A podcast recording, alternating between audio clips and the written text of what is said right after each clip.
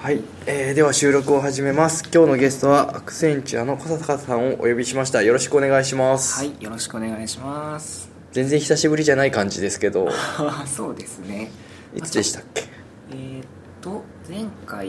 の収録は、ちょっとでも、まあちょっと離れてます、ね。収録自体があんまり数が多くないあのでーそれもありそうまですすよよね。ね、まあ、そういう意味だと3月だからあ、結構前なんで結構すそうねですね。なんかもうすぐだなっていう気がし気がしたしたしたんですけど。まあイベントとかでよく会ってますからねそうですねんそうなんですねそうかそうか割と空いてましたねそうですね。はいということであの何ヶ月9ヶ月も空いてるんで自己紹介を簡単に、 えーっとアクセンチャーの小坂と申します。えーっとまああんまり紹介する事故は特にないんですけど。そうですねあの最近朝寒くて起きられなくてちょっと辛いです 頑張ります2018年もあと少しということで、はい、よろしくお願いしますよろしくお願いします、はい本当にあと少しですよねはいちょっでとじゃあ何か今ら日いきますかねたくさんネタもらってるんですけ どどれからがいいですかじゃあ先に暗い話からしますか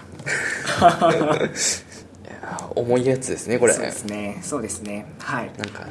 アルファベット3文字書いてあるやつ3文字のそうですね CTA の話をじゃあちょっと先にしたいと思うんですけど、えー、と10月の末ぐらいに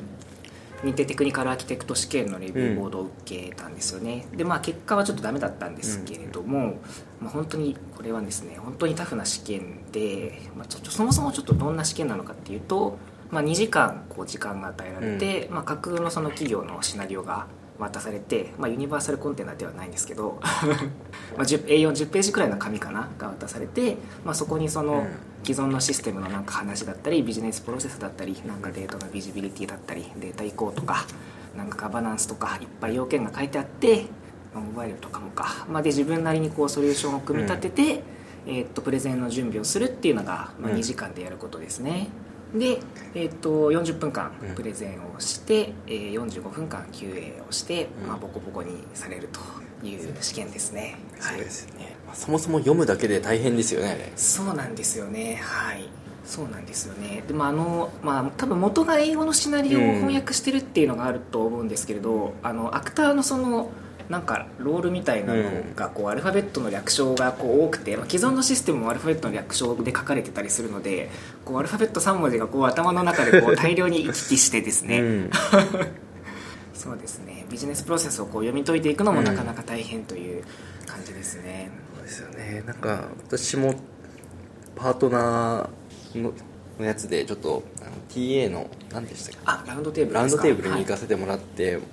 模擬問題とかは見たんですけど、無理だなって やっぱり総合力が必要というか、まあ、セそうーですねルクラウド、セールスクラウドもサービスクラウドもコミュニティもそうですね全部知ってないとできないでそうですしすねプロダクトはもちろん全部知ってないといけないですしまあなんか、えっとアーキテクトの試験って全部で、まあ、コミュニケーションの要素入れると全部であと7セクションか、7セクションあるんですけれども、まあ、そのソリューションを知ってるかっていうのの他にも、まあ、インテグレーションの設計がちゃんとできるかとか、そのシングルサインオンちゃんと分かってるかとか、そういうその、まあ、コアな部分のセクションっていうのが、あの結構大きかったりするので、うんなんかなんていうかこうセールスソースを知ってる以上のことをこうやっぱり知っていないと、まあ、あとそれをちゃんとそのた端的に説明できるようなスキルがないと、なかなか厳しい試験だなっていうふうには感じますね。特にあのインテグレーションのところは実務がないと分かんないですよそうねなんですよねなかなかそうですね、うん、他のシステムとつないでって言われてうんうんも分かんないですもんそうね,、ですね。いやーなかなかタフですよねあれはですね。はい。まあなんかそもそも試験を受けるまでもまあちょっと大変で、うんえっとまあ今年まではその昔やってたあのえっとセルフチェックはいとはいあの選択式の問題でえっとレビューボードを受けられるようになったんですけど、来年からはあのえっとデザイナー試験か、うん通称ドラゴンボールと言われているあのデザイナー試験をえー、と確か5つかな最低5つだったと思うんですけれども、5つ受けないといけなくてで私はその去年くらいからちょっとずつデザイナー試験受け始めて、で、まあ、これ自体はなんか割とすぐ、まあ、合格できたんですけど、うんうんそうですねやっぱりこの、まあ、4択の試験だとこう、まあ、選択肢がもうすでに与えられてるので、まあ、なんか消去法で解けちゃったりとうか、んそういうのあるんですけど、まあ、ちょっと自分で全部話さなきゃいけないっていうところはやっぱり全然違いますよね。図とか書けないといけないですしねああれあそうですねそうなんです設よ計をその場でやってって感じですそうなんですよ、まあ、あのえっと当日はそのパワーポイントとか、うんあのえっとあとエクセルワードとかも使えますし、あと A2 くらいのでっかいあの紙がうん渡されるので、まあそれに書いたりもできるんですけど、まあ私はちょっとパワーポイント早くないんで、あうのでっかい紙にあのデータモデル書いたりとか、うんシステム全体像書いたりとか、ロール階層書いたりしてたんですけど、まああれもやっぱりこうなかなかその練習というか、うん場数をこうやっぱりが重ねていないとなんかこう綺麗な図だったりとかっていうのはなかなか書けないので、はいありますね結構紙を使われる方が多いっていう噂は聞くんですけどうんうんうんねそうですやっぱねりなかなかパワーポイントとかだと時間かかっちゃうんで紙を使われる方多いみたいですけどそうですねいやーでもやっぱり書き慣れないと書けないですしそうなんですよで私その2時間あるうち、まあ、その A4 の紙にそう鉛筆で下書きして、うん残り後半5分10分くらいで慌ててその、うんペンで大きい紙に「わー」とかって書いてて本当にバタバタだった んでそうですねですね本当に設計しようとするとこう1週間ぐらいくれって感じの問題ですよねいやそう本当にそうですすねはいそうなんですよねあと一人でこれ全部やんないだろうっていう そんな感じですねでちなみにその、まあ、コミュニティトレイルブレザーコミュニティとかパートナーコミュニティにあのサンプルのシナリオが英語なんですけれど、えっと4つ5つ公開されてて、うんまあ、事前にそれは実は、えっと一通りこなしていて、うんまあ、あの他社の方とこう一緒にあの、まあ、バイビバイウィークリーくらいであのうん集まってこう勉強して、まあ、ソリューションをちょっと発表してみんなでちょっと QA 出したりとかっていうのを、まあ、やってたんですけれども、うんはいまあ、なんでこれちょっとやってなかったらもっとひどい結果だったなとかってちょっと思って、まあ、うん一緒に勉強してくださった方々には本当に感謝してるんですけれども、まあ、もっともっとこう練習を積まなきゃな、まあ、経験も積まないといけないですけれどもという気はしていますね。そうですねいや大変ですよねこれはそうですね。はい。そうですね。で各国の人も結構大変だというそうなんのですよで、ね。みんなさんはい集まりを作って頑張って勉強しようみたいなのをやそらうれでてするんですかね。やられてますね。まあ、あの、えっと、トレイルベーサーコミュニティのあのアーキテクトコミュニティも結構。あの、アクティブですし、あとは最近だと、このレディスビーアーキテクツっていうコミュニティが。あの、すごく今、ホットというか、話題を集めている感じですね。うんえー、とこれはあの IBM かな確かのジェマさんっていうソリューションアーキテクトの方が立ち上げたグループで、うんまあ、女性のアーキテクトをこう増やしていこうっていう活動ではあるんですけれど、まあ、別に男性がこう入っちゃダメとかそういうことではなくてあの、まあ、ちょっとみんなでそのアーキテクトを目指して頑張っていこうっていうコミュニティでここ結構面白いのがその、えー、と勉強会のこう動画とかっていうのを全部レコーディングこう公開してたりとかあと自分がこのサンプルシナリオこんなの解いたよとかっていうソリューション全部こううん公開してたりとかあとはみんなで一緒に集まってサンプルシナリオを作ろうよみたいな活動とかしてて、まあ、ちょっとその本当にみんなでこう真摯にアーキテクトを目指すためにこう頑張ってるんだなっていうコミュニティですねすごくいいですねこれはすごいですねガチですねこれ価値なんですよそうなんですよね YouTube のアイコンがあると思ったら動画を出してるんですそうなんです よじゃあうちも我々もそろそろ動画にチャレンジしないとそうですね。そうですね。何何動画なのか。まずはミートアップからこうあ配信をするっていうああそうですね。そうですね。もう何回かあの DG とかってストリーミングやってやろうとしたんですけどなましかたっなけか安定しないんですよねあー機材をどうやって確かにそですね整えようかっていうのはまあ、回線もそうですよね。確かにそうですね。はいまあどっちかというとマイクどうしようか問題の方が悩ましいんですけあーまあそどうかそうですうね。んいやいいですねでもこういうのもたくさんそあっうてですねはいということで英語の勉強にもなっていやそうなんですよ英語の勉強になるんですよねそうなんですよあのアーキテクト、まあ、デザイナー試験は最近ちょっと日本語のリソースも増えてきてはいるんですけど、やっぱりまだまだ英語の資料って多くてそうなんです、まあ、英語の勉強にもなっていいのかなって思いますけどね一昔前とかはなんか基本英語だったような気がしうーまんすそうですねそうなんですよねあのホワイトペーパーとかこう英語でこうすごい難しいこと書いてあってそれを読み解くのがめちゃめちゃ大変みたいな、まあ試験要領とかなんか英語だったような気があーそういう意味だと今は結構もう充実してきてるのかな 大学のコンピューターサイエンスのしゅ、うんを取得してることみたいなのが書いてあったような気がするんですけどあーあーなんかそうですねそれあれですよねあのスタディガイドじゃなくてスタディガイドかなんかそうですそうですねなんかコンピューターサイエンスのホネララとかって書いてあった気がしますそんなにいないよねと思いな がらそうですねアメリカだったら普通なのかもしれないですけどうん日本だといないですよねそうですよねいきなりハードル高いなと思いながら見てたんですけどまあちょっとこれ、まあ、日本はレビューボード年1回しかないんで、うんなかなかチャンスはないんですけれども、まあ、そうですね来年、まあ、また毎年秋とか冬にやってるんで、来年も秋冬だと思うんですけれども、まあ、ちょっと地道に筋トレしていく感じですかねしかもなんか一番忙しい時にそうなんですよこうぶち込まれてるんですそうなんですよねドリームフォースあってあーそうですよね SWTT あってっていう時期なんでそうですよね確かにそうですねこれ変もだな早く取らないとあのどんどんプロダクトがあの増えていくっていうその辛さが こうあるんですよねそそですうねうなんですよあのなんか最近あのコマースクラウドアーキテクトのなんかデザイナー試験が、まあ、オプショナルなんですけれどうん増えてて、おおって思って、まあ、コマースクラウドあんまり触る機会ないんでどうしようかなとか思ってるんですけどそうですよねこれなんだろうもしかしたら来年のシナリオはまさかみたいな、うんまあ、分からないですけれどそんなことをちょっと思ったりしました。どこまで含まれてるんでしたっけねフィールドあーフィールドサービサービススとかもまだもですかそうですねなんかサンプルシナリオにはフィールドサービスっぽいその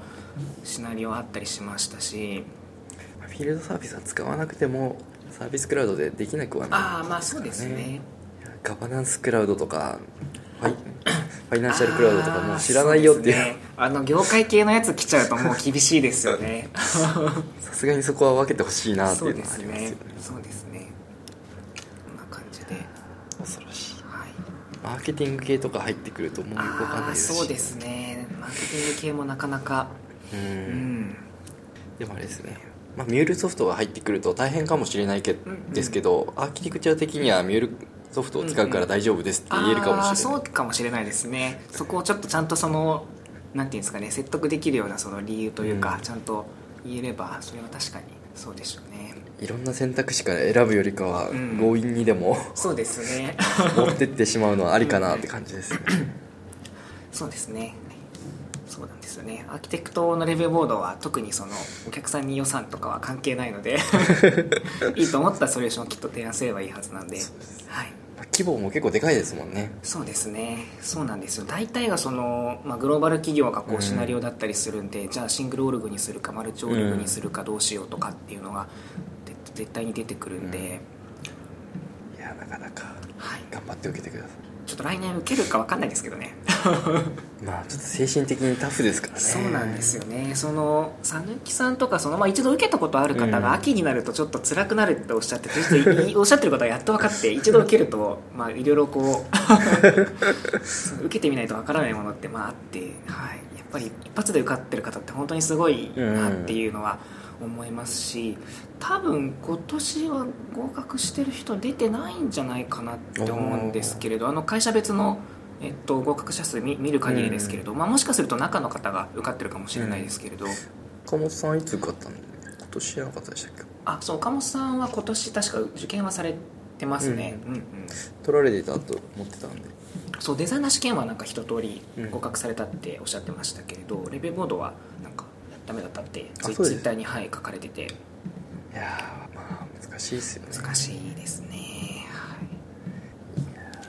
いまあ最難関、はい、最難関ということでまあ、年収2000万とか外国では外国ではというかなんですかアメリカではですかあれはアメリカではアですメリカではですねアメリカではアメリカに行けばいいんですよそうですねで もアメリカのシリコンバレーとかサンフランシスコに行くと2000万ってそんなに高くないんじゃないかってそいううですよねあの家賃とかがこうものすごかったりするので、うん、年収1000万とかだと貧困層みたいなうん言われ方をしてますからね、そうですねそうなんですよねあの今その盛り上がってるっていうか Spotify とかあの辺もう年収なんかとんでもないことになってますもんね、Netflix とか最近じゃあその辺も全然足りないから全米に広げたりとか、うん海海外に行けたりとか広がってってますからねそうですねいやー日本安いからぜひこうオフショアすればいいんじゃないかなと思って 品質もいいしはいそんなとこそんな感じですそんな感じですね大体話したかなはいあじゃあそうだあとちょっとこれ1個だけちょっと小ノートに書いたんでちょっといいなって思うその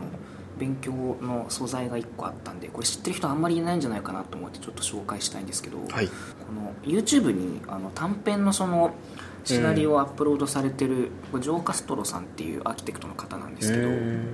なんか2分間のシナリオうん2分間で解けるシナリオを、まあ、YouTube にアップロードされてて、うんまあ、回答もついてるんですけどっていう動画をアップロードされてる方がいて、まあ、なんかこんな感じでその、うんなんていうんですか、まあ、私もその今回そのレビューボードってなんか結果が割ときちんと返ってきて、うんまあ、あなたはこのセクションはよここが良かったここはダメだった、うんここの提案は良くなかったたなんかダメだったとかってちゃんと返ってくるんでなんかこの自分が苦手というかちゃんとその経験が浅いようなその領域をちゃんとこう見つけて、まあ、そこをちょっと重点的にあのちゃんと補強していくっていうのはすごく大事なことだと思うので、まあ、こういったのをこう使っていくのもいいんじゃないかなと思った次第です。はい、 YouTuber デビューですね YouTuber デビューですね模擬テストをやってるのやっをてるのを配信 ですそうですねいやそうですよねそうなんかあのコミュニティにも最近サンプルシナリオ増えてたんでちょっと年内にやろうと思うんではい誰かレビューしてください、 はい、よろしくお願いします、はい、一緒に勉強しましょレビューできる人も限られますよう、ねいやそうですねそうなんですけどやっぱねこういう世界はねなかなかこう製品作ってるとわからない世界が多いんですよねああそうかもしれないですねここってそうですよね ISB ベンダーさんと、うんまあ、その SI やってるところで全然その捉え方が違うでしょうし、うん、セールスクラウドサービスクラウドなんで触んないですから そうですよねじゃあこの辺は小ノートに貼っときますんで、はいい、つコミュニティ立ち上げるんでしたっけあーそれはそのうち そのうちはいうちの宮本リーダーがはい、なるほどはい、動いてます待ってますはい、はいあとえっとあのえっとウフルさんのところでもちょっとやりたいって人がおっしゃってるんおで、ーはい、ちょっと一緒にそうなんですよね、まあ、やっぱ新しいコミュニティリーダー出していくっていうとこうろもんあると思うんで、はい、日本でもアーキテクトコミュニティをそうですねそうですはいあこれは大変だなまあまずはこのトレイルミックスを片付けるっていうところ からそう です始ねめこないのこのとんでもない時間ですけどねトレイルミックスですねこう1個のトレイルミックスが20時間超えが普通ですからね普通にありますねはい一番短いので21時間ですかね長いのだと45時間とかいやー1人月超えてるんじゃないですかこれい やー恐ろしいはいじゃあ皆さん頑張って受けましょうはいまずはデザイナー試験ですそうですねまずはデザイナー試験ですねこれは取れるはずだ、うん何回か受ければきっと取れるはずだはい大丈夫だと思いますはいじゃあこんなもんですかねはい、こんなところですかねはい、続いてははい、続いこれてですは、かねまあ、じゃあ楽しい方の話ですかね楽しいこれ話は ですかねそうですねあの、まあ、インドに行ってきたんですよね、えーっとインドに行ってきまして、えーっと12月の1日2日なんでちょうど、まあ、23週間前なんですけど、えーっとインディアドリーミンっていう、えーっとインドのニューデリーの近くの、まあ、うんノイダっていうところで、えーっとまあ、インドのそのコミュニティが主催の、えーっとうんイベントが2日間あったので、まあ、それにこう遊びに行ってきましたという感じですね。はい、うんそうなんかもともと私のツイッターを見てる人がどれだけいるかわからないんですけれどあの、まあ、インド料理本当に好きでちょっとこれは、まあ、いつか行かなきゃなってこうずっと思ってたんですけれどもそっちですか もうちょっとそうなんですよね、まあ、ちょっともともとはそのちょっと食事が、まあ、うんいそのインドっていう国そのものにもちょっと興味はあったんですけれども人口がこうバッと増えうててんすごい勢いのある国なんで、まあ、ちょっと訪れてみたいなと思ってたんですけど、うんあのドリームフォースの時の、えっと MVP パーティーで、まあ、オーガナイザーの一人、まあ、うんビナイさんって方とちょっとお話ししてちょっとまあぜひ来ないわみたいなことを言ってくれて、まあ、ちょっとそれでこういろいろまあ決心したというか、はい、もう行くかっていうことで、うんはい、飛行機取ってホテル予約して、まあ、自腹ドリーミンって感じで行ってきたんですけど なんか流行ってるんですかはや流行ってるんですかねこれ 自腹なんとかはでもドリームフォースに比べると、まあ、当たり前なんですけれどめちゃめちゃ安くてそうですよねそうですね飛行機も往復9万円とかで、うんまあ、ホテルも1泊1万円でもうかなりいいとこ泊まれるんでそうですよもねう全然うんなんか法外な値段がふっかけてくるのはそうサなンんですよフランシスコぐらいじゃないですかそうですよねそうなんですよもうタクシーとかも3 4 0キロ乗って1000円とかなんでうんうん、まあ、やっぱ物価安いなっていう感じですね、まあ、タクシーに3 4 0キロ乗るのはそう空港からそう会場まで確かそれくらすごいっいそれくらいあってそのボロボロのちっちゃい車に乗せられ てそうなんですよねもう彼らもう全然その交通マナーがやっぱり全然違っててなんか 4, 車4車線のところ平気で6車線通ったりとか、えもうその、まあ、ウィンカーみたいな概念があんまりないのかな、とにかくクラクションを鳴らして自己アピールするみたいな感じなるほでじゃあ右折する時もとにかくブーブーブーブー鳴らしてオラオラって感じでなるほど通るみたいな感じでちょっとヒヤヒヤしましたー、そっかそれはベトナムとかそのああ辺に近いそう感でじなすねそんうですね近いですねうんさすがに中国もう少しまだ良かったような気がするんですよあーそうですね荒いとはいえ、ね、気をつけないと道に穴開いてますからね、ね、そうそうでえっとまあなんか幸いにもというか、うんあのえっとちょっとこうスピーカーとしてあの話す機会をちょっといただけたのでちょっとまあ話してきたんですよね。でこうもともとなんかテクニカルなセッションにしようかどうかとかちょっと迷ってたんですけれど、まあ、多分こう日本のこうコミュニティリーダーの人でこう、インドとかで、まあ、もしくはその海外のコミュニティで発表してる人ってそもそもあんまりいないのかなって思って、まあ、ちょっとこうあんまりじゃなくていないんじゃ多な分いでいすなかいですよね と思ってその日本のコミュニティってこんな感じなんですとか、日本のセールスソースマーケットってこんな感じなんですとか、なんか私とコミュニティの関わりみたいなな普段しないような話をちょっとしてきたんですけど、うんはい、なんかこう異文化交流ができた感じですごく良かったなとはうん思いますね。おブログに出てるあそうなんですちょっとブログもちょっと書いてドリーミーのページにブログがのページができてますねあそうですね今なんかちょうどその、えー、と参加者の方にサーベイを取ってるんで、うんそれもなんかきっとブログになるんだと思うんですけれど本当にまだインディアドリームって2年目とか3年目とかそんな歴史はそそんんななもんなんですね長くないと思うんですけれどもう参加者の方は2000人くらいいますし、まあ、ちょっとスピーカーもこうキーノートのスピーカーがこう、うんもうそうそうたる顔ぶれですよねコトニーさんとか、まあ、あと日本にもよく来てくださるあのカビンドラさんそうですとよかね、まあ、あといろんなセルソースの中の人もたくさうんんいらしててすごいなっていう感じででそのボランティアの方とちょっと打ち合わせあの打ち上げの時にちょっとお話ししたんですけど、うんもう準備を半年前くらいからやってるとかってああ言っててもうこれはもうなんかちょっとしたワールドツアーだなと思って。そうですそようねなんですよねスポンサーも16社くらいあって、うん結構ちゃんとしたブースが出てて、まあ、学生さんもこう足を運んだりとか、ブース出るんですねそうなんですよすごすごかったですそうです ね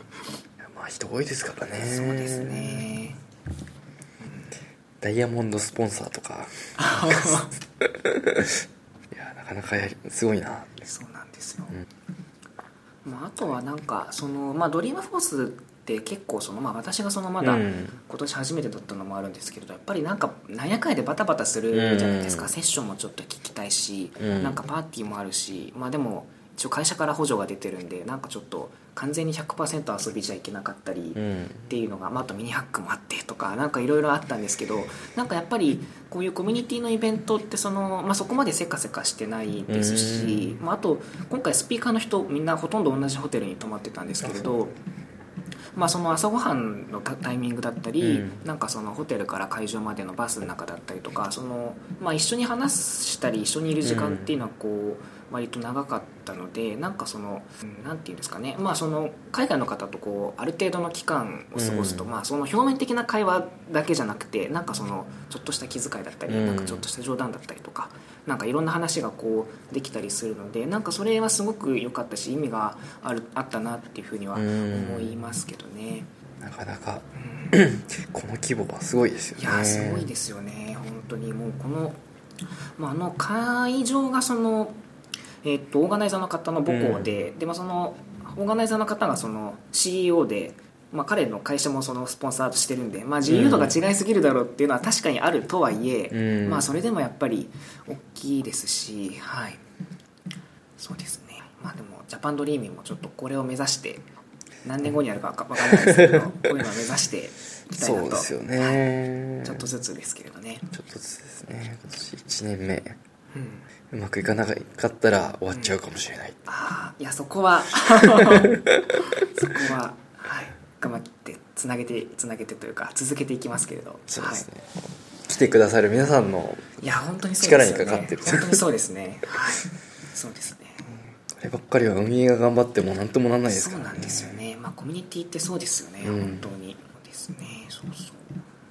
ちょっとねこうダンスのショーとかできるようになるんですかねああそうですね本当にそのすごかったですねダンスのショーとかファッションショーみたいなステージがあって、も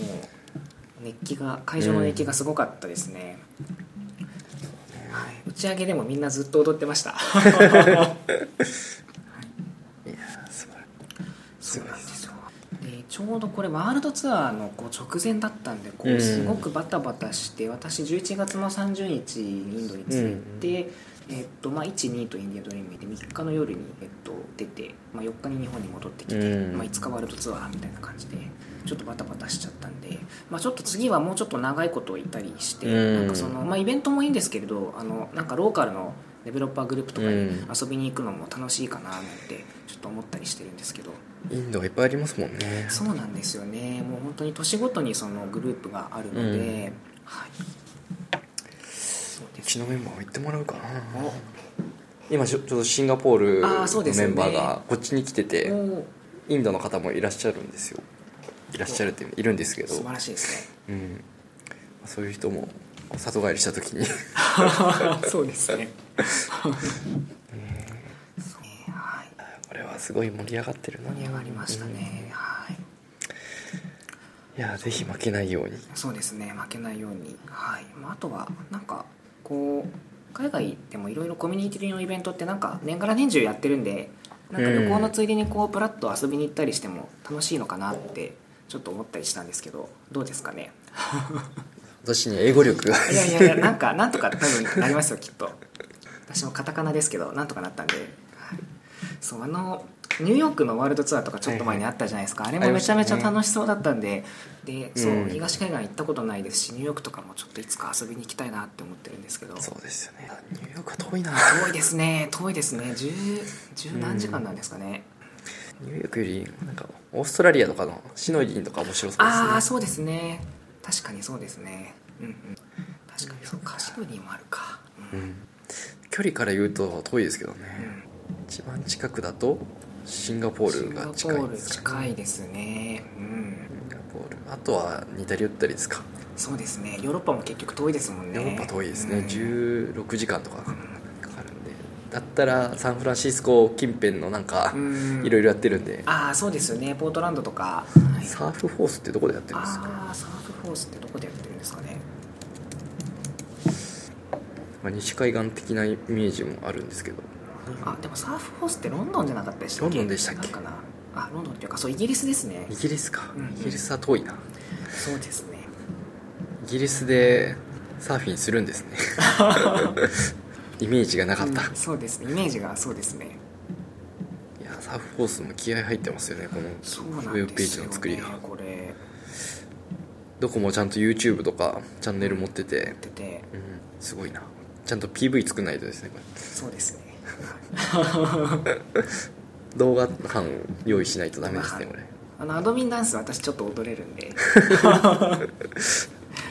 じゃあそれをまずはコンテンツに上げて、はいはいそうですねそうですねあとは写真を切り貼りし切り貼てりしてはいいい感じのいい感じのはいムービーを作って、はい、うん、うんあとは交通とか食事とかって交通はちょっと聞きましたけあどーそうです食事ってどうでし食た事はあいや意外と良くてえっとまあ、お腹壊さなかったんですよ、まあ、あのお水はちょっとさすがに心配だったんで、うんずっとそのペットボトルの水飲んでたんですけれど、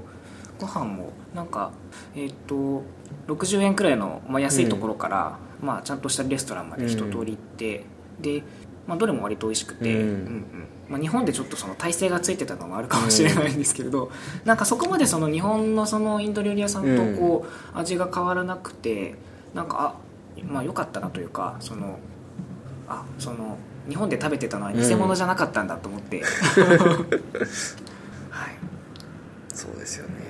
日本生野菜とかは避けたんですかああいや食べましたよちょっあーとなんかそうなんですねサラダみたいなのとか、うんでもサラダも辛くてあーなんかそのドレッシングがちょっとスパイシーなんですよねドレッシング結構独特ですよね、どん何ドレッシングなんだろうと思いながらそうな食んべでるす時よはうんめちゃくちゃ辛い漬物とかあーそうかなるほどね そうですねご飯だったんですかあえっ、とお米そうですねお米ですね基本そうはですおよね米であのパラパラのあの、うんお米インディカ米インディカ米ですねナンはなんか南インドなんでしたっあえー、と北北北でしたなんですけどでもなんかなんてあんまりそもそもその家な庭んだかそういとうそうあんまり食べけ高級料理というかそう高級料理なんですよねなのでなんかちっちゃいその、なんか、えっと、こうひよこ豆を潰して作ったうんなんかクレープみたいなやつとか、まあなんかドーナツみたいなのとかもうちょっとこう薄い薄焼きのなんかナンみたいなのをこう食べたりしてましたねナンについては日本の方が美味しいっていうああそうかもしれないですねうんナンを焼く釜は日本製であーあそうなんですかタモリクラブでやってたあそうなんで すね日本製というか日本でそういういいのを作る人がいてへーでもインドにも輸出してんじゃなかったかなあそうなんですねなんかすごい町工場の人が作っててなんかあそこの人のやつをこう全国のインド料理屋さんの人が使ってる ーそうか確かにあれなかなか大掛かりなんでそんななんかそうですよね、なかなか作れないですもんねあれあれがこう小型でいいのを作ってるっていう面白いねはいまあでも都市部とかだったらまあそんなに弱い人じゃなければ気にしなくても大丈夫なのかもしれないですねああそうですね意外とまあアジア圏普通に旅行できる人なら、うんまあインドは大丈夫かなと思いますね、うん屋台とか気をつけろって言いますけどね、だいぶ綺麗になってきたのかもしれないですね、はいはい、あとまあそう最終日ちょっとあの、えっと、タージマハールに観光に行きまして、唯一のこのインド旅行唯一の観光で会場から、まあ、結構実は離れてて、34時間かな車で34時間とか でなかなかですよねいやなかなかそれを移動しようというのそうなはかなかですよねそうそうなんですよまあそのスピーカーのみんなでちょっと行こうって話になって、車3台くらいでみんなで行ったんですけどまあなんか3時間もあるんでいろいろ話をしてて、でちょうどその私が乗ってた車があのセールスフォースの中の人が2人と、はいまあ、もう1人 MVP の方がいて、まあ、その4人だったんですよねでなんかまあその、まあ、MVP のプログラムについてどう思うかとか、そういう話とかになったりして、えまあなんか、まあ、私もちょっと思うことを言ったりしたんですけど、まあ、ちゃんと伝わったかわかんないですけ どそうでちょっとそれでその、まあ、びっくりしたというかこれちょっと、まあうん、あんまりいい話ではないんですけれども、なんかこのコミュニティでその、まあ、有名な方がいるんですけど、まあ、なんかちょっとあんまりおお行儀の良くない人がいて、なんか嫌な思いをしたみたいな話をつなんかされて、うんであその人は多分 MVP になりたいんだろうけれど私たちは投票絶対投票にししないみたいなうんすごいそのネガティブな話になってなんか、まあ、ちょっと今割と包んだ言い方をしたんですけれーど、うんちょっとびっくりして まあなんか僕はちょっとそれを聞いてあ日本は結構そんなことなくて平和だよとかってなんか軽く返してしまったうんものの、そうなんかあそういうのもあるんだと思ってこうちょっとびっくりしたんですよね。うんそうですよねなんですよそうなんですよなんかそのセールスフォースの、まあ、外というか一般的になんかコミュニティってその、うんまあ、ルールっていうとちょっとあれですけど、うんなんかそのこういう行動規範みたいなのをちゃんと書いてるところが結構あったりしますけれど、そうですよねなんかセールスフォースの、まあ、ちょっともしかするとどっかにちゃんと書いてるのかもしれないですけれどなんかそういうのがなくてもこうちゃんと回ってるっていうのは平和だなとは思う,、思う一方でなんかもしかするとこうなんか辛い思いをして抱え込んでる人とかがいたらどうしようっていうちょっと気持ちにもいうんなったりしたんですよね。そうですねユーザーグループとかは結構あー厳しめに書いてあったりそしうですますよねそこはけ快ど速ねがそうですよね、うんちゃんとありますもんね。そういう意味だともしかするとドリーミンは気をつけた方がいいかもしれないああそうですよねそこはそうですよね本当にそう思いますね。デベロッパーグループとかまあその辺はまあうん緩くやってるんでいいですけど、うこうねダイバーシティとかいそうろいなろんでとすよ気を使い始めないといけないうんうんところになってくるんで、そうなんですよなんかこう、まあ、あるコミュニティではちょっと軽いノリで OK だったものが、ちょっと他のコミュニティだとちょっとそれが、うんまあダメで意図せずそういうふうに思われたりすることもあると思いますし、うん、なかなかそうですねそうちょっと私はノートにちょっと貼ったんですけどあのちょっと前にこうもう勉強会には行かないと思うっていう、あのこれハテナの匿名ダイヤルの記事をちょっと思い出してしまってこれすごいちょっと、まあ悲しい記事というか、うんうん、ちょっとコミュニティを運営している立場からするとなんか悲しいなと思っうてんちょっとまあ見てたんですけれども、うんそうですよねうん、そうなんですよなんでまあこの、まあ、こういうのはまあ起きないのが一番いいんですけれどね、うん起きないのは一番いいんですけれどこうまあなんか万が一起きてしま起きてしまった時っていうかあった時にこう、まあ匿名でもいいんでこうなんかホットラインみたいなのがあったりするとまそうあで安すね心なのかなとは思ったりしますけどね。こういうのがあるとちょっと運営にちゃんと相談できてうん運営がしかるべき対処をできるようにするっていうのは必要になってきますよそうねですねなんか運営側もこのちゃんとなんか相談してねというかちゃんと聞くんで、き僕たちは聞くんです聞いてますよっていうのをちゃんとそのこ公言するっていうのもうん大事だと思ってて、まあ、それを聞いて安心してくれる人もいるといるはずなんで、そうなんですよねはいなので、まあ、個々の勉強会とかだとまあそんなにこう不特定多数の人が来るわけじゃなくうんて、うんそうですね大体知った人が来るんで、うんその辺は制御しやすいんですけどそうですねジャパンドリーミングぐらいを大きくしようとしようとするとちょっとそう考ですねえないといけないですそようねですね気をつけていかないといけないところかなと思いますねちなみに倉谷さんはもうこの MVP ノミネーションが最近始まりましたけど、はい誰か入れ,、ま、入れたりしましたか そんな余裕がなくてあ本当ですかうんそう結構はいこう条件だけを見ると厳しいんですよねああそうですよねその1年以上継続してうんぬんとかうんうんそうですねううんんうんなんかそうですよねそのエキスパタイズをシェアするとかうんアウトスタンディングリーダーシップとかうんそうなんですよね結構書いてますもんねうんで最近すごく頑張ってもらってる人はたくさんいるなっていう思いもありつうんうんつ1年以上かって言われるとうんうん悩ましいよねっていうのはんんまああまりうん厳密ではないとは思うのそうでですねいいですけどそうですよねそう私も実はちょっと何人か書いたりしてみたんですけどうん頑張ってそう最初日本語で書いてあって思ってそうこれ英語で書かなきゃいけないんですよねそうなんですそようですよねはいでも日本語でもいいんじゃないかと思うんですよねあの基本的にそれをレビューするのは日本人しかそうですレよビュねーしないと思う のでそうですよねそうなんですよねでなんかちょうどそのあの既存の MVP の人たちも、うんあのリニューアルフィードバックのうん案内,、案内が出ていあ来てましたねそうなんですよしないとそうなんですよでまあちょっとこれも簡単に説明すると、まあ、あの今 MVP の人たちはちょっと別のプロセスというかサイトがあって、まあ、なんかピアレビューみたいなのをしてっていうなんかプロセスになってて私もまだちゃんと全部書いてないんですけどちょっとそうですねわーっと今頑張ってますまず知ってる人を探すのが大変だっていうそ何人いるんだよっていそううなんですよ ねまあなんかまあもちろん全員にフィードバック書かなくてもいいみたいなのはアナウンスはあったものの、そうなんですこいつは知らないっていうそうですよね200人20人くらいいるとなかなか全員をこう把握するっていうのは難しいですよね、なんか、まあ、我々はどちらかというとその、まあ、開発者コミュニティ寄りの人たちですけれど、まあ、多分ドットオルグの人もいるでしょうし、うんスタックエクスチェンジで頑張ってる人もいるでしょうしローカルのコミュニティで頑張ってる人もいれば多分なんかオープンソースで頑張ってる人とか、本書いてる人とかもいると思うんで。うんなんでこう逆に言うとこのなんていうのかなその人がまだやってないようなそうんのコミュニティへの貢献の仕方ってこうたくさんあるのかなと思っていて、まあなんかそういうのを探してみるのもいいことなのかなって思いますけどね YouTuber ですよあ YouTuber って確かにまだ YouTuber って少ないですもんね吉川さんがたまにあげてます、ああーそうですね吉川さんがすごいですもんねやっぱり、うんあのスピードがで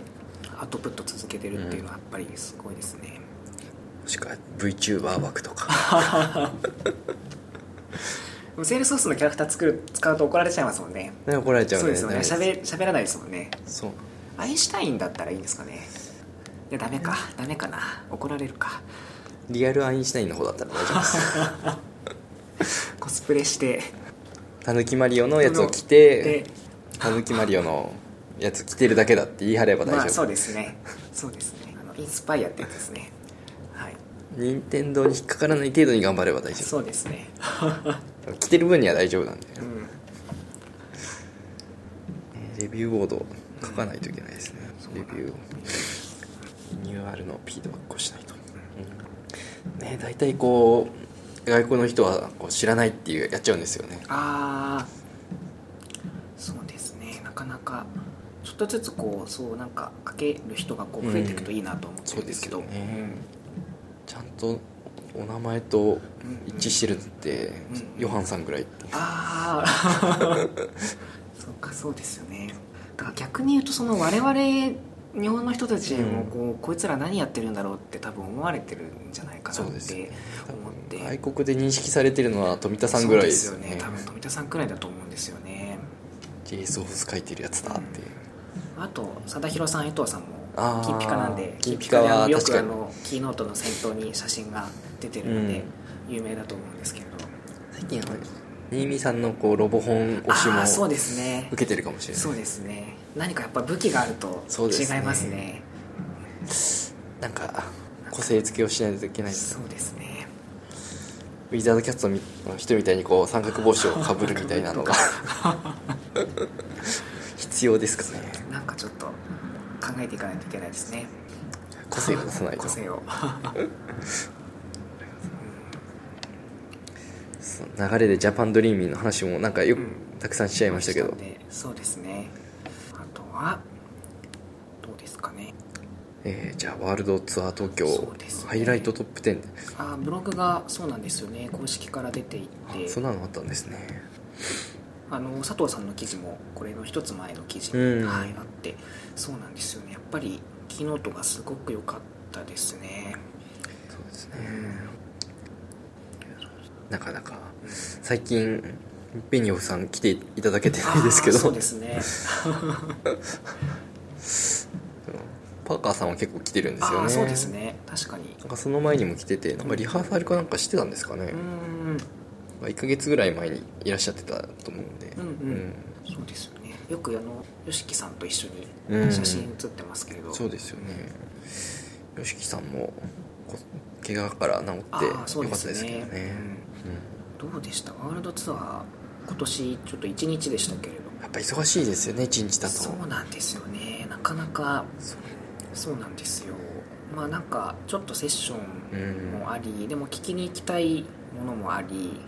ただ、まあ、あと色全国から人が集まってくるので、人ともお話がしたかったり、まあ、あとちょっと私なんかあんまり手伝えなかったんですが会社のブースがあったりとうんかまあいろいろあってちょっとやっぱり時間がなかなかコミなュニいティでのすね活動も今回だいぶ変わりましたからねそうですねなかなかそうもっとこういろんな人とゆっくりお話ししたかったんですけれども、うんあとワークショップももうちょっとこうちゃんとやりたかったなとうはん思いますし、ワークショップやるにはちょっと時間が足りないですよね一、そう日一日だちょっとそうですね、うんなんか来年はまたプリンスで2日間っていう噂あが本当ですか噂が本当かどうかわからないですけど予約取れるかどうかですからいねやそうですよね本当にまあ来年はお台場使えないでしょうしうんあれ以上の箱ってなるともう幕張になっち ゃうあそうですよねそうですよね戦車とか入れちゃうよ、うんもうそんなカンファレンスなかなかないですよねはいまあそうちょっと空気を読まずにミニハックで景品が当たってしまって あの本当にすいませんでしたっていう感じなんですけれど今回は一問も解かなかったです ああそうミニハックも時間が全然なくて、私もなんかセッション聞きながらカタカタやったりとかしててそのまま持っていけば解ける問題が何問かあったんじゃないかと思うんですけどあーちょっといじったいじればみたいなのはそうですね過去の焼き直しがあったりしてあのライトニングコンポーネントのやつは、はいドリームホースと一緒なんじゃないかっあていうー気がしてあーそうそうだったかもしれないですあの、うんあれか取引先責任者のそうそう検索かそうですねなのでそのまま持ってっうん持っててってどうですかそうでいすけたのかなと思ってたんですけど確かそうなんですよねでもぬいぐるみいなくなるの早かったですよねああえっ、とクラウディクラウディとうんコーディも出てたみたいあですそうけどなんですねなんかクラウディが昼ぐらいに早々とはけてうんクラウディになってあーそれもい2時ぐらいにははけてあーそうなんですね T シャツを配ってたみたいああそっかそっか私もあのワールドツアー東京のあのうん白い T シャツに緑のあの文字の T シャツはうもらって、クラウディもちっちゃいやつ持ってなかったんで、うんなんかいただけたんですけどだったんですね気がついたら終わっててそうですねそう気が付いたら終わってる多かったんですよ ねそうなんですちょっとちゃんとタイムマネジメントできてないっていう話なんですけどそのライトニングチャンピオンのあのはいセはッいションも結局行けず、うんなんかみんながその楽しそうな写真をこうツイッターにアップロードしてて、あうん仲間外れにされたと思って仲間外れっていうか自分が行かなかっただけなんですけ どショックみたいなねライトニングチャンピオンも、まあ、デベロッパーの人はあんまりいないから、うんそうですねあれですけどね、ですよね結構大変なんかアストロフレンズは聞きましたあ聞きましたはい大盛況でしたね大盛況でした大ね立ち見が出るというシミがあの淡々と読み上げそる、うねそうね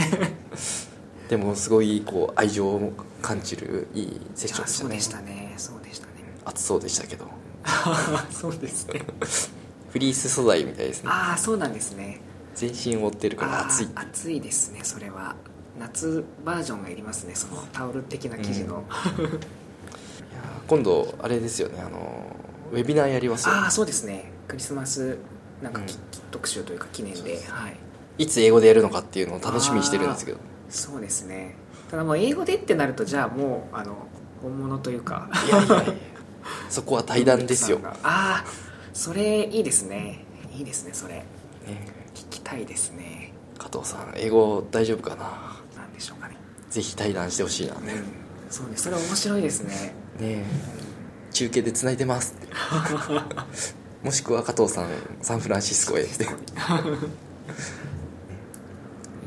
なんか綺麗なスタジオでうんなあのドリームホースの宣伝するスタジオで撮ってほしいですああいいですね確かにいやーいい夢が一つ増えましたそうですねあれだってすごい注目集めてましたからねあの写真とかあの、うんアドミンキーノートの北川さんのコスプレもなかなかすごかったですけれど、あなんか日本のコスプレはすごいみたいになってたんで、うんまあ、これは注目集めてるなと思って クレイジーってやつクレイジーないやー北川さんね草がいつの間にか増えたっていう 無駄にこういい写真が撮れてるあーそうですねいいカメラ使って撮って、ねそうですねごくいい写真になってるんだけすごど、くいい写真でしたねコスプレっ ていうねえ面白いないや自由な会社でいいですねそうですねやらされてるわけじゃないですもんね自発的にこうやってるっていうすごいはいはいワールドツアーはそんなもんですかねそんなもんですか、ね、うんうんねまあ、来年今年はちょっとデベロッパーシアターで発表したんであー残念ながらアンケートがもらえなかったっていうのがああそうなんですよあったん私もシアターだったので、うんアンケートもらえなくてそうなんですよ、ね、一番大きなトレイルブレイザーシアターはああそうですねアンケート取ってたんですけどねうんうんうんぜひアンケートをそう取っでて、すね取ってもらえるところで発表したいなっそうてで感じがしますすねね来年はぜひそうですねもっと頑張って、うん、あのちょうどこのこの前あの忘年会をちょっとコミュニティの忘年会があったんで、そこに来てくださった方が、うん私のセッション聞いてくださった方で、ちょっとフィードバックいただけてあこんなこともあるんだとかちょっと質問は、うん そんなこともあったんですけれどちょっとセッションも短かったですからねそうですね20分だとやっぱりどうしてもそのこう早口になっちゃいますし、もうなかなか何人か突っ込むとか、そうですね3人ぐらいだともう全然ああそうですねルーキー会大変そうでしたね、うん入れ替わり立ち替わりでまあ聞く方も大変ですし話す方も大変ですよねそうですねもう少し余裕持ったスケジューリングができるといいんですけど、うんじゃあワールドツアーはそんな感じはいで、そんな感じであとは、えースプリング19のリリースのとかもう出ちゃったっていうのがはい早いっすよね早いですさなんか早くな毎年こんな感じでしたっけちょっと早いちよょうっなと早いような気がしますよねそうですよね年明けぐらいだったような気がするんですけどね、そうなんですよねいやーなんか全然読めてないんですけども、うんそうですね私も2つほど上げてもらってますけどあそうなんですよえっ、と、まあ、これちょっとすでになんか一部で話題になってるんですけどあのストレージ容量がこう増えたんですよねデータのすごいそうなんですよすいごい増えてますよねここれれめちゃめちゃ増えてますよねびっくりしてこれ結構救われるお客さんいるんじゃないかなと思って、容量問題が基本解決しそうなうんボリュームですよね、そこうれですよね10倍になったっていう、うんまあ、デベロッパーエディションはさすがにないかと思うんですけど、まあ、デベロッパー、まあ、もうちょっと増えてほしいですけど、まねあ、そうですよね、うん、デベロッパーエディションも10倍になっていいんじゃないかっていう気がしますけど、うんそうですよねあれね、50メガぐらいあってもいいんじゃないかなって、うんそうですよねいやでもうちもそろそろデータ溜まってきてるお客さん増えてきてるんで、うんなんか対策しないとねって話してたんですけど、これで対策せずに終わありそうな気が、うん素晴らしいですね10倍あればさすがにそうですよね大丈夫だなっていう気がします、であとはこれもなんか、えーと楽しみにしてた機能の一つで、うんあの項目うんの使用場所がこう分かるってあいう、ーはい、じゃあ削除ボタンを押さなくても大丈夫なんですああそうですね削除ボタンを押さなくて もそうだそうですね先に気づけるというねえ、うん削除ボタンを押したら大体気づけるんですけどそうですねそうですね確かにでこれ多分あのー今まだパイロットなんですけどあのメタデータディペンデンシー API を多分使っていて、まあ、この API 自体はまだパイロットなんで、うんこいつを直接は触れないんですけれどもただまあこの機能で救われる人はかなりいるかなと思うんってますね、そうですねなんかよくわからない項目たくさんありますもんね、うん整理するのに役立ちますよね、うんそうですね削除ボタンを押せばいいんじゃないかっていう であの削除ボタンもあれ確かあのなんていうんですか1回目の削除でそれ消した後もう1回押したら出てくるパターンないですかそんなことないですかねあれって依存してるやつ全部一気に出るんでしたっけいやー全部一気じゃないかもしれないですけどそうですよねそね、うですよそういう意味もそれもあって 何回次こそ消えてくれみたいなその本当に消したい時ってうん、まあ影響分析するのに便利ですよねこういうのあると、そうなんですよオブジェクトクリエイターも確かうんうんえー、と今回からですかね、あうん、なかなかいいですね、クラスとかメソッドでもやってほしいですよねああそうですねこういうのはプラットフォームでやってくれるとすごく助かるんですけどねうん、しかし相変わらず500ページを超えててはい変だなーっていう大変ですねまあでもこのあれかなヘルスクラウドとかあんまり使わないのでこの辺はいいかなとか IoT とかもいいかなみたい なのあったりするんですけれど、そうですよね、はいやっはい、ぱこういうクリティカルアップデートとか気になるんですけどああそうだなんかちょこちょことあありましたね気になるのが気をつけとかないと痛い目に遭うんでとライトニングのあの強制はいはい以降がまたなんかそう来ですよるねみたいなのとか、書いてないですけどどうしてだろうあれクリティカルアップデートになってましたよねピカルアップデートですねまあウィンター20だからまだ乗ってないっていうあああそうかもしれないですねれああったよく分かんなかったんですけどなんか切り替わるのはもうあるじゃないですか、ああそうですねでさらにこう強制的にオンになるのかなと思ったんですけあどー多分多分そうだと思うんですけどそうですねうん強制的にオンになるからあクラシックにしてでも1週間に一うんう遍んライトニングになるっていうんううんすごく大変なそうですね事件が起きるっていうそうですねこれもウィンター20事件とか呼ばれるんじゃないですかそんなことないかなみんなどうなんだろういやでもたまにクラシックじゃないとできないのがまだ残ってるっていうのあがーありますねだいぶ設定増えてきましたけれども、うんなんで私もなんか最近そこまでクラシックに切り替えることはなくなってきたんですけど、たまにありますよねそうですねチャターメッセージがあー対応してないから消えるのかなとかうんうんうんうんそうですねなかなかいろいろあってもう追えないですよねこれそうなんですよ誰かがまとめてくれるのを読むことにしますなんか俺のお気に入りのトあーップデンダーみたいなのがもう流れ始めてますけどそうですねねそうなんですよねそういうのをちょっと見てあので細かいところをちょっとこう自分で掘り下げていくっていうのがいいかなと、うんはい、はいゲージングとかちょっと気にはなるんですけどね、うんああそうですよねえっとそうかそうですねあれ第2世代パッケージってまだまさですそうですよねあれ今回からですか GA だいぶずれたみたいでアあンロックドパッケージがあうんうん割って入ったんでああそうですね2.0自体がちょっと行方不明になってますよねああそっかそっか結厳しい な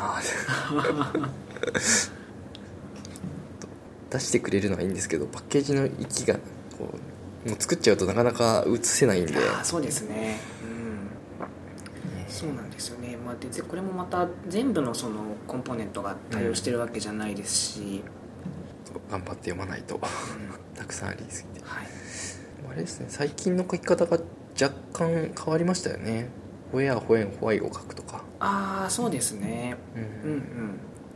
昔よりもこうユーザーストーリーの内部資料をそのまま貼っつけてる感じがああこうエピックの内容をそのまま貼っつけてる感じがしますよね、開発する時の確かにちょっと手抜きなのかどうかっていうのは気になりますけどうーんなんだろうこれエーペックスも結構ふなんか変わってますかねあ本当ですかな開発はちょっと APEX も実はあんまりうんまだ見られてないんですけれども、オプトイントゥファイヤープラットフォームイベントフロムバッチエーペックスああクラスシリーズみたいなうんうんうんなかなかマニアックそうなやつそうでがすねあれそのバッチの APEX からあれですよねプラットフォームイベントうん飛ばすみたいなやつですよねうんなかなかマニアックなものが増えますよねチャターまだ拡張してるんだ何拡張してんだろうなドラフトがついたのかああドラフトは前回ですっけドラフトは確かそうでしたっけそうです確かドラフトってなんか書いてあったなんなかなあんだの何でしたっけ投稿にハイパーリンクが貼れるみたいな,、なんかそういうこうこういうこういうのがなんか最近そうですねドラフトといいそういうのがなんかちょっと増えてきてるとねチャターもだいぶ劣勢な感じがして いう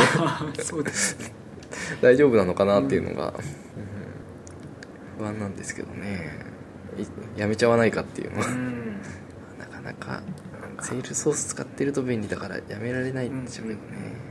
まあそうですよね、まあ、これ単独ってなるとなかなかうんうんね、チャットツールとして見ると弱いですけど、うんそうですねこれ結局、まあ、セールソースのレコードだったりとか、一体で見るとうんやっぱ使いやすいですからね、どっかこれは英語だしいっぱいあるしどうやって読もうかなって感じです ね、はい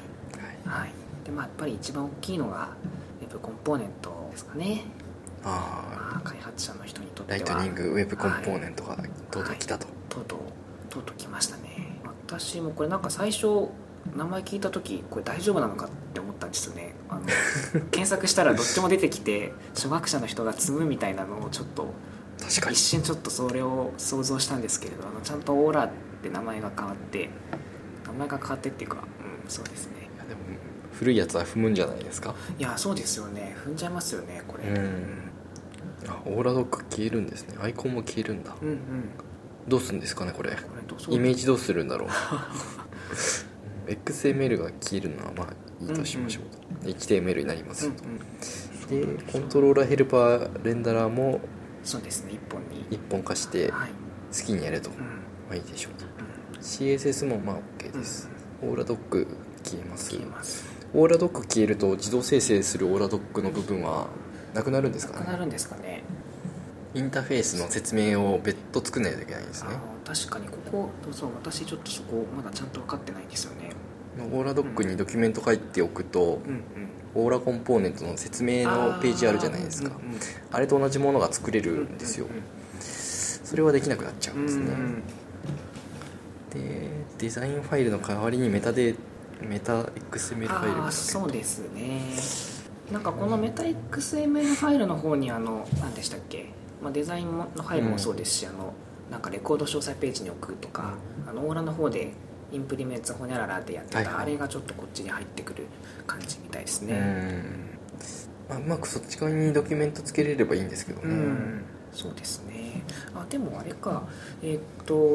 もコンポーネントライブラリはきっと同じように使えるんですよ自分のそのログインしてる環境のなんかコンポーネントライブラリっていうのを自分の環境のコンポーネントがあのリストに出てきて、で書いたあれが出る出てくるじゃないですかはいだからななんかどっかに書けるんじゃないかなって思うんです けどでちゃんと試してないっていう、うんなかなかなんかでもなんかまあ書きやすくなってると思います個人的にはなんかちょっとまあまだあのサンプルのコードちょっと見たりあのあとはあのプレイグラウンドができたので、うんうんあの JS フィドル的ないや便利だあしれいいですねいいですそうなんですよ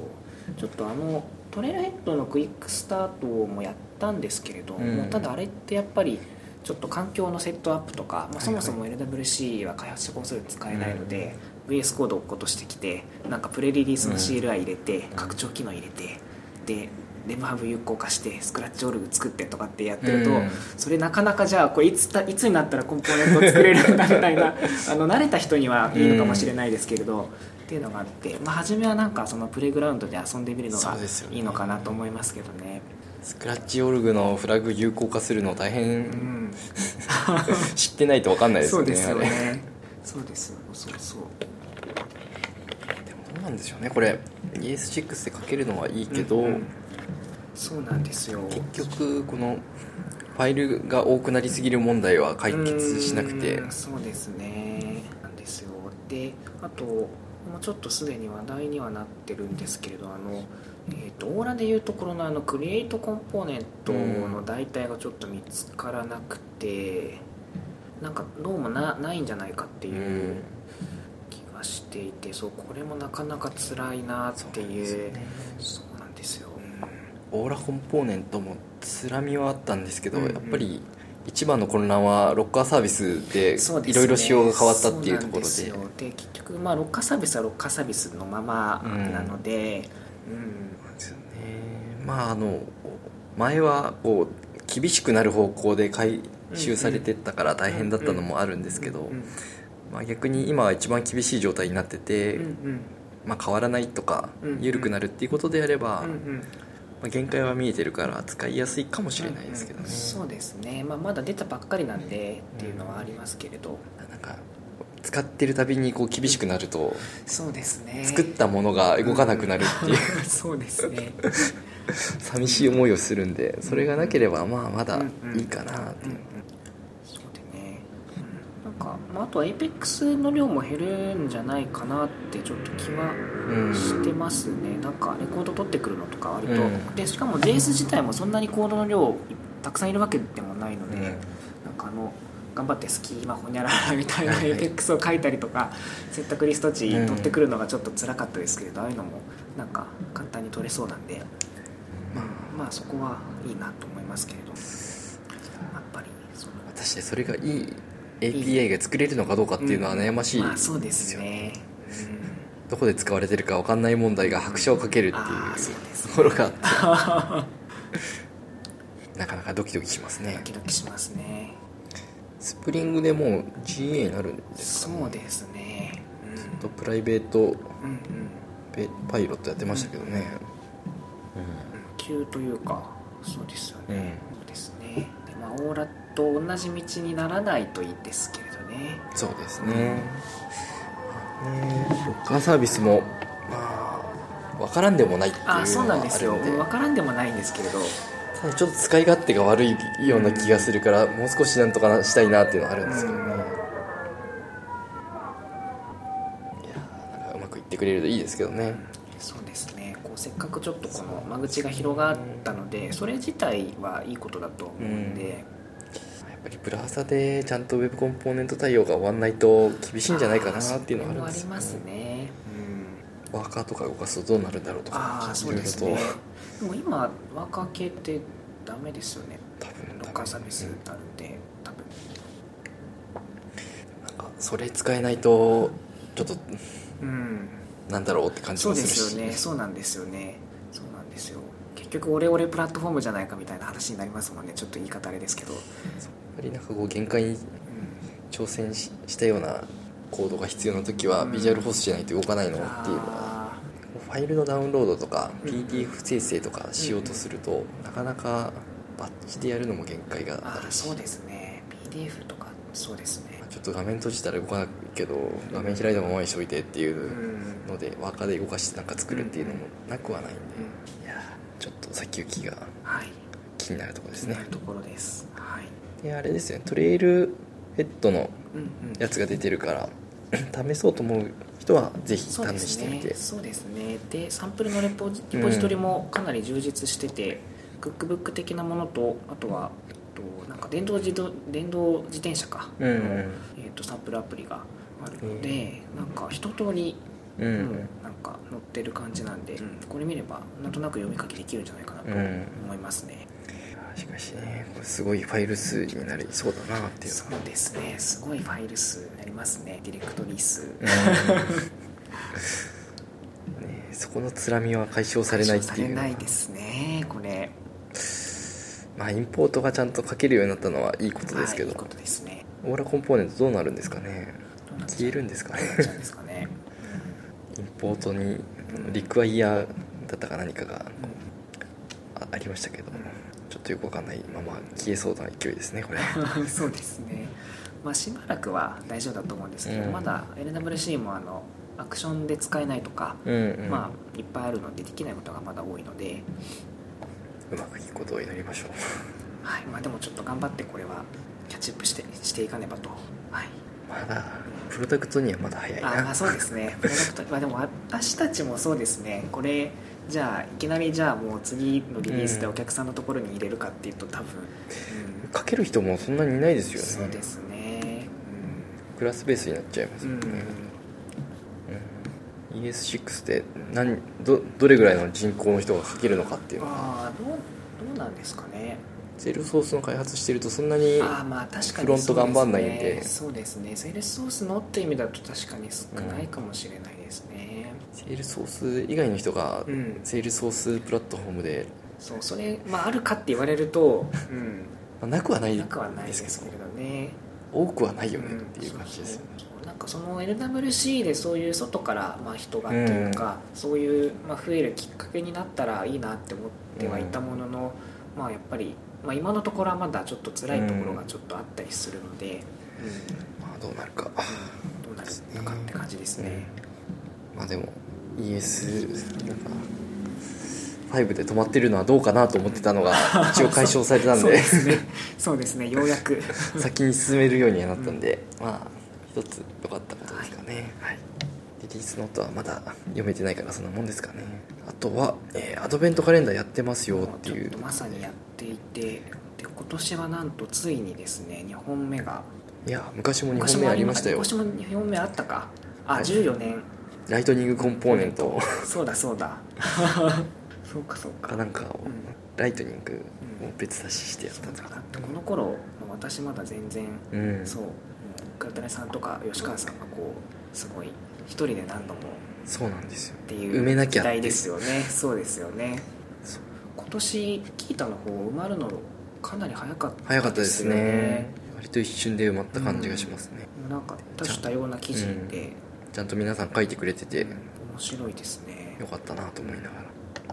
このトレイルブレイザーアドベントカレンダーの方もなんそうなんかですよそうあガラガラだなとか思ってたら、うん意外ともう後半全部埋まっててそうなんですそうよなんですよなんだろうあの一応文言を直したんですけど、ああそうでそうでしたね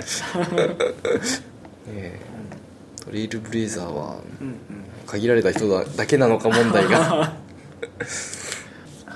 まあ、あとはそのこのもうすでにその記事出されたのを見てちょっと私もやってみようかなってなった方もいらっしゃるかもしれないですそうねですねうんこのトレイルブレイザーアドベントカレンダーの方はあのこうテックじゃない話が多くて、これは読んでてすごく楽しいんですそうよなんねですよね、うんテックじゃない話ばかりになるかなと思ってたら、うんうんそんなこともなくて、うんライトニングウェブコンポーネントの概要がぶち込まれてあたーそうですねさすがですねこれ、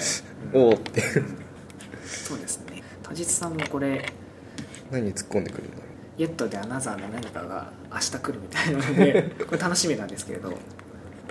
なんか卒業生の活躍がそうですねはいそう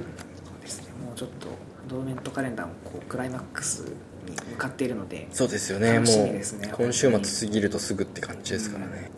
もうキータの方も最後は大御所がそうですね締めていく感じでそうですねもうそうですね今度はそうそうたるメンバーが並んでますんではい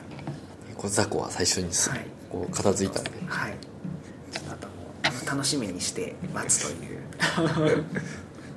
とりあえず1日目は気が楽でいいんですけどあああの直近こう SWTT が近いのを忘れてあーて辛いっていうそうですよねそうですよねそう私もこれそう絶対に5日以降にしようと思って、うん なかなか今年は、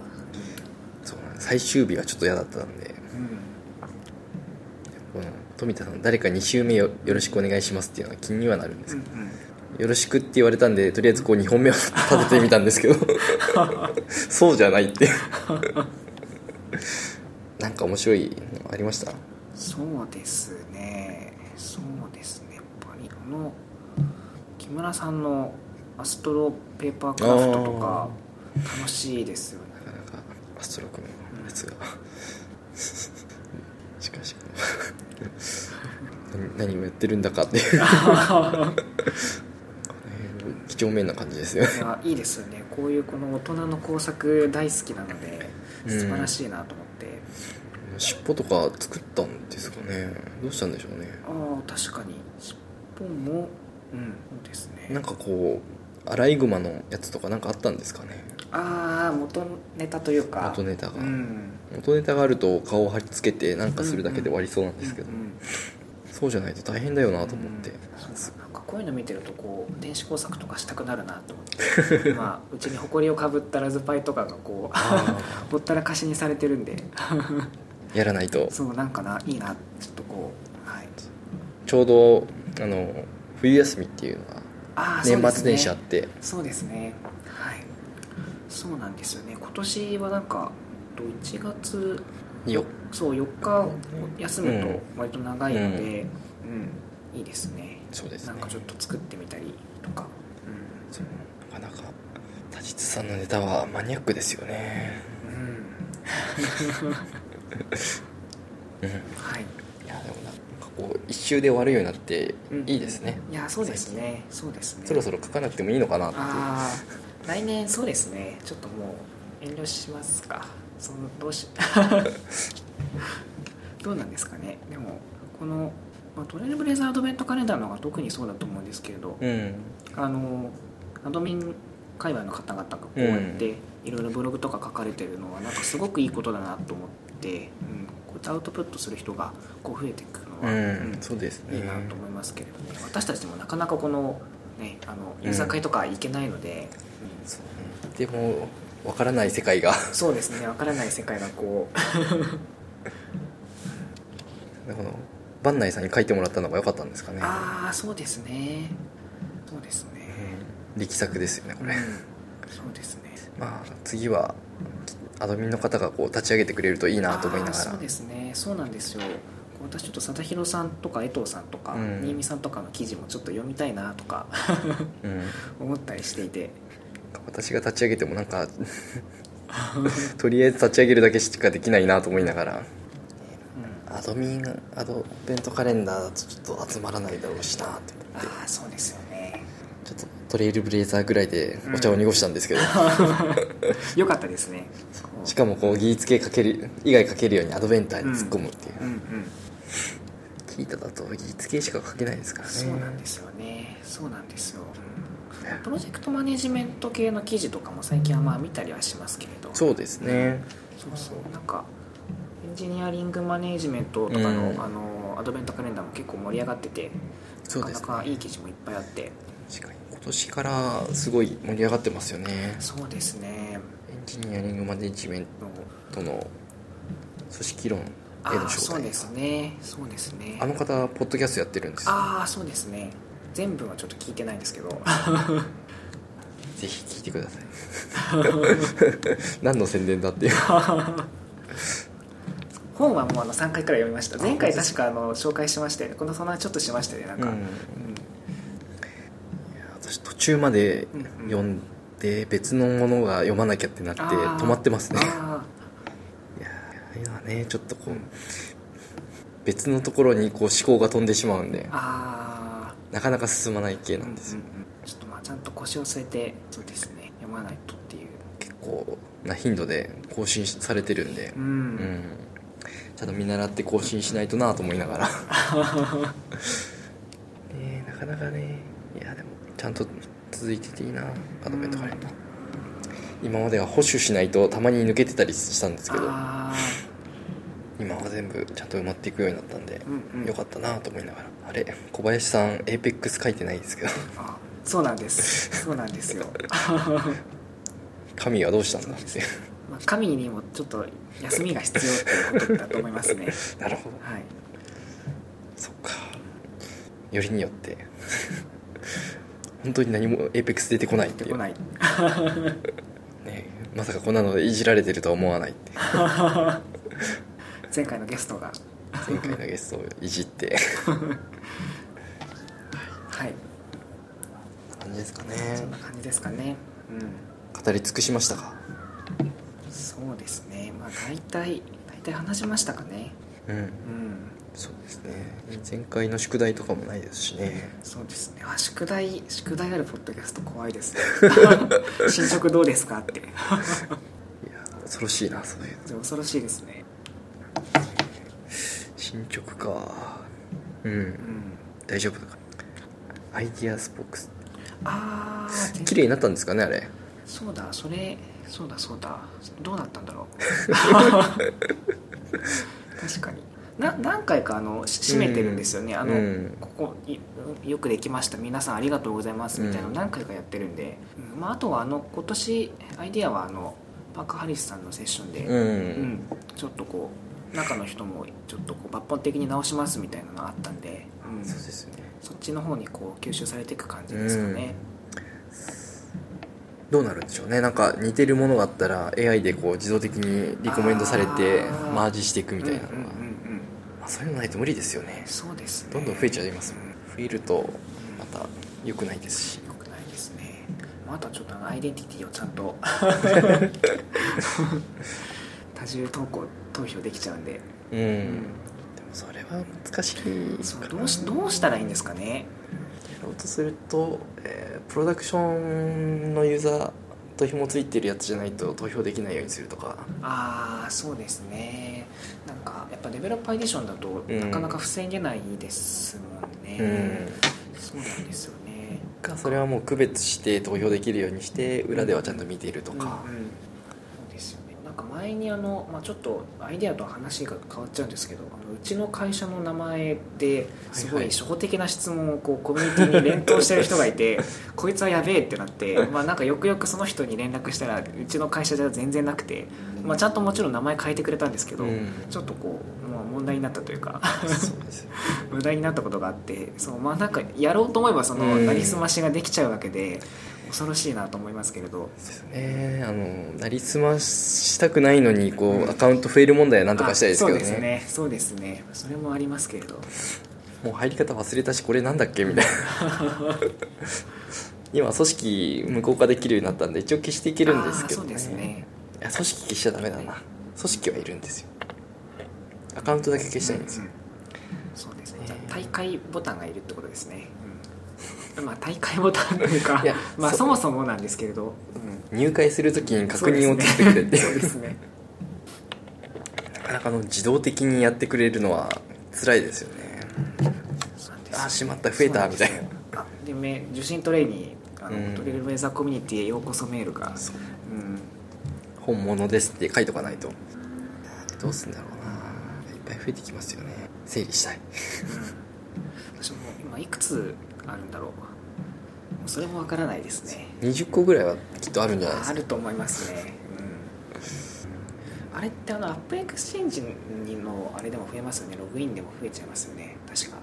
インストールするときのああ確かかもしれないうんそうなんですパッケージのあの ID 分かってればいいんですけど、うんそうじゃないときログインしなきゃいけなくて、うんうんいやうーんどうしたもんだ はいその辺も改善してもらいたいなってそう感でじですすねね来年に期待ですねはいはいはいじゃあ終わりましょうかはい、はい、えー今回何回30回目ですかおおもしかしておお30回目だおおえー、と今回はマイグレーション .fm エピソード30になります、えーご意見ご感想ご要望は「ハッシュタグマイグレーション FM」をつけてツイートしていただけると幸いです iTunes の評価や感想などもお待ちしておりますのでどうぞよろしくお願いします今日のゲストは小坂さんでしたありがとうございましたありがとうございました